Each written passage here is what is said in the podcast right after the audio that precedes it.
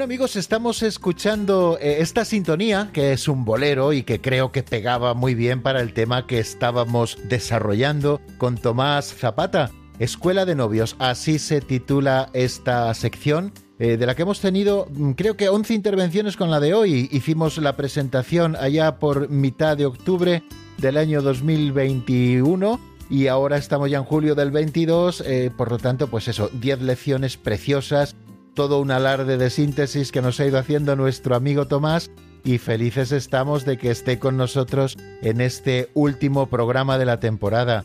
Y aunque pueda parecernos mentira, pues hoy, eh, tras un curso entero, pues vamos a poner el punto y final a la sección que llamamos Escuela de Novios, como les indicaba antes, y que ha sido conducida por don Tomás Zapata, al que ya tenemos al otro lado de la comunicación. Buenas noches, Tomás, bienvenido. Muy buenas noches, Raúl. Y la verdad es que estoy contigo cuando dices que parece mentira que ya haya pasado un curso entero desde que comenzamos esta sección. Así que nuevamente hay que darle la razón a la Sagrada Escritura cuando dice que los años pasan a prisa y vuelan. Bueno, pues aunque acabemos esta noche con esta preciosa sección, seguro que has pensado algo especial como traca final de fin de fiestas. Pues así es. Para terminar esta sección quiero hacer eco de las palabras del Papa Francisco, que nos invita a los fieles a ser una iglesia en salida, por lo que he decidido llamar a este último programa Familia en salida, en la que trataré de acercar a nuestros oyentes a la dimensión social del matrimonio y la familia a través de tres campos de trabajo la familia más próxima, el trabajo y los pobres. Pues me parece una fantástica lección para esta noche, final de temporada y también final de la sección. Creo que es una preciosa manera de poner el lazo a este espacio que nos ha acompañado durante este año Escuela de Novios. La dimensión social de la familia es algo de suma importancia y que la Iglesia necesita encarecidamente. Pues si te parece, Tomás, vamos a empezar. Perfecto, Raúl. Como bien he dicho, este tema de la familia en salida se refiere a la preciosa labor que el matrimonio y la familia puede llevar a cabo con los demás. Muchas veces las familias, y yo me incluyo, miramos a la Iglesia como un lugar donde recibir, donde recibimos los sacramentos, formación, acogida, y esto es verdaderamente así. Pero nunca podemos olvidar las palabras de Jesús invitando a la dimensión social. Lo que habéis recibido gratis, dadlo gratis. Este es un punto muy importante que todo matrimonio y familia debe analizar. ¿Nos estamos dando a los demás? ¿Somos personas que damos de nuestro tiempo para asistir las necesidades de los otros? ¿Colaboramos con la Iglesia en su dimensión social y evangelizadora? Es mucho lo que hemos recibido gratis y creo que es hora de empezar a compartirlo. Por eso comenzaba diciendo que me gustaría abordar este tema desde tres campos de trabajo o lugares concretos, y el primero de ellos sería la familia más próxima. Con esto me refiero a padres, hermanos, tíos, primos, cuñados, suegros. Una familia cristiana, enamorada verdaderamente de Cristo, debe mostrar el rostro de Dios, en primer lugar, a sus cercanos, a sus prójimos, a los más próximos. Lo hemos dicho en numerosas ocasiones.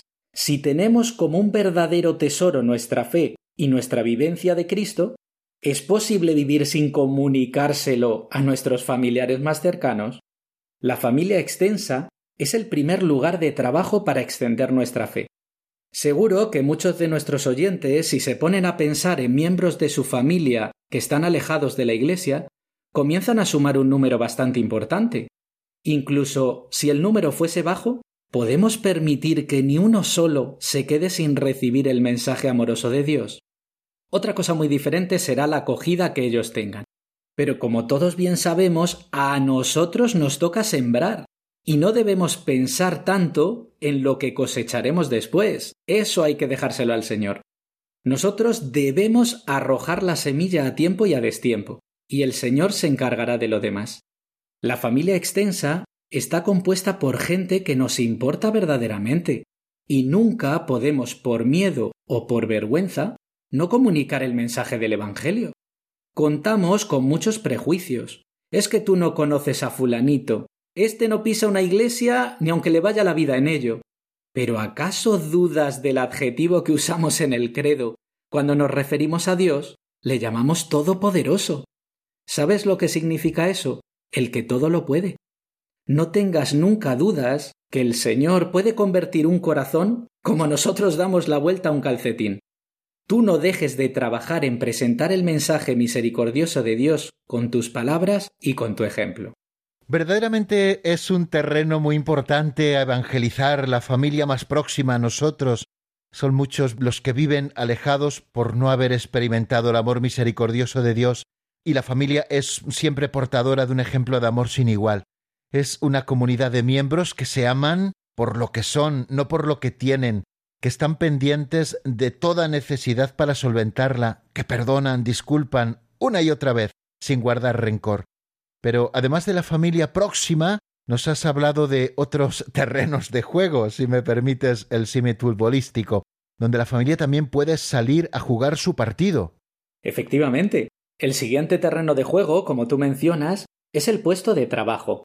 En él también tenemos oportunidad de ser un testimonio del amor de Dios. Podemos tener muchos o pocos compañeros, pero seguro que son personas que Dios ha puesto a nuestro lado para acercarles a su corazón misericordioso, inflamado de amor por ellos. El cristiano no puede ser un ratón de biblioteca, y con esto me refiero a que no podemos ser personas que vivan su fe en casa y en la parroquia, y que cuando salen a realizar su trabajo o la compra o hacer deporte, dejan su fe guardada en una caja. Estamos llamados a vivir con autenticidad y a ser hijos de Dios en cualquiera de nuestros ambientes. El trabajo es un lugar en el que pasamos muchas horas de nuestra jornada diaria. Es por ello que es un lugar propicio para mostrarnos cómo somos y hacer referencia a que nuestra alegría, fortaleza, paciencia y las demás virtudes proceden de un único dador, Dios. Debemos mostrar el rostro solícito de la Iglesia siendo aquel con el que puedan contar en sus dificultades, aquel que no busca escalar puestos a precio de machacar a los demás, que sabe poner antes a las personas que a las cosas, que en definitiva es un buen compañero dispuesto a trabajar por el otro, a escuchar al otro, a ayudar al otro. Y en tercer lugar, el tercer campo, donde la familia debe estar muy presente, es en la dimensión más débil de la Iglesia, los más desfavorecidos, con esto me refiero a los pobres. El corazón de la familia no puede verse colmado o satisfecho al dar unas monedillas al mendigo que se sienta a la puerta de nuestra parroquia. Eso está muy bien, pero es insuficiente. Hace muchos años, un ponente que nos dirigía unas palabras utilizó una expresión que se me grabó y me ha hecho mucho bien hasta el día de hoy. Él decía la necesidad de la familia de tocar pobre. Se refería a que la familia junta padres e hijos deben participar en la labor misionera y caritativa de asistir a los más desfavorecidos. Eso puede llevarse a cabo de mil formas participando en comedores de cáritas, recogiendo ropa, yo qué sé, repartiendo café en las noches frías del invierno a los que viven en nuestras calles. Pero hay una forma muy importante que no debemos perder de vista. Los pobres son personas, y como tal lo primero y más importante que necesitan es nuestro cariño, los padres deben enseñar a sus hijos a acercarse al pobre de la puerta de la parroquia, no solo a ayudarle económicamente, sino a conocerle, a conocer su situación, a escuchar sus necesidades, a mostrarle que nuestro interés por él es verdadero. ¿Conocemos la situación concreta de nuestros pobres? Es importante saber qué necesitan verdaderamente. ¿Sabemos su nombre? Porque una persona se siente mucho más querida escuchada y atendida cuando se le llama por su nombre. Les mostramos a los pobres la alegría de nuestra fe bromeando con ellos y haciéndoles partícipe de la alegría de Dios. Ellos, como todos, necesitan ser felices y dedicar algún rato a echarse unas risas, y a eso les podemos ayudar. Los pobres son el oro de la Iglesia, el tesoro de la Iglesia, y muchas veces parece que lo hemos olvidado.